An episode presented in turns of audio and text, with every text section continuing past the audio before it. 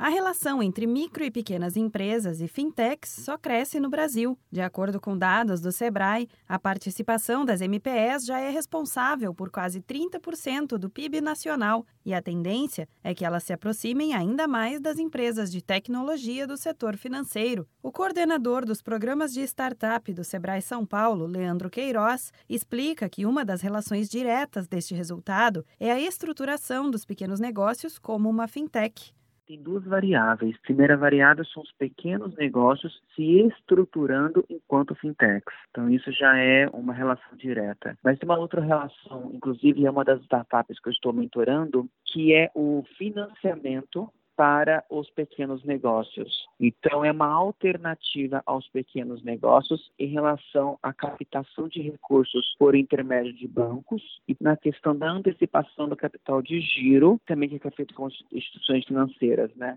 As fintechs são a opção mais rápida e prática para empréstimos de micro e pequenas empresas. Sem precisar da intermediação de um banco, o processo fica mais simples e as taxas diminuem, o que facilita muito para o empresário na hora de montar ou inovar o negócio. Leandro Queiroz garante que este mercado é muito promissor e a tendência é crescer ao longo dos anos. Muitas das fintechs estão sendo adquiridas né, pelas instituições financeiras. Então, isso é uma, é uma, coisa interessante que a gente deve observar, porque as fintechs surgem, os bancos vão lá e compram, adquirem. Né? Então, isso é uma coisa que a gente tem que tomar um pouco de cuidado, senão a gente mantém a hegemonia da instituição financeira. No entanto, há um mercado ainda muito grande para o crescimento das fintechs. Outras soluções estão vindo, tanto para captar recursos, como um outro lado, que é o cliente, que não é bem uma fintech, mas deixa de ser uma fintech, que é o cashback.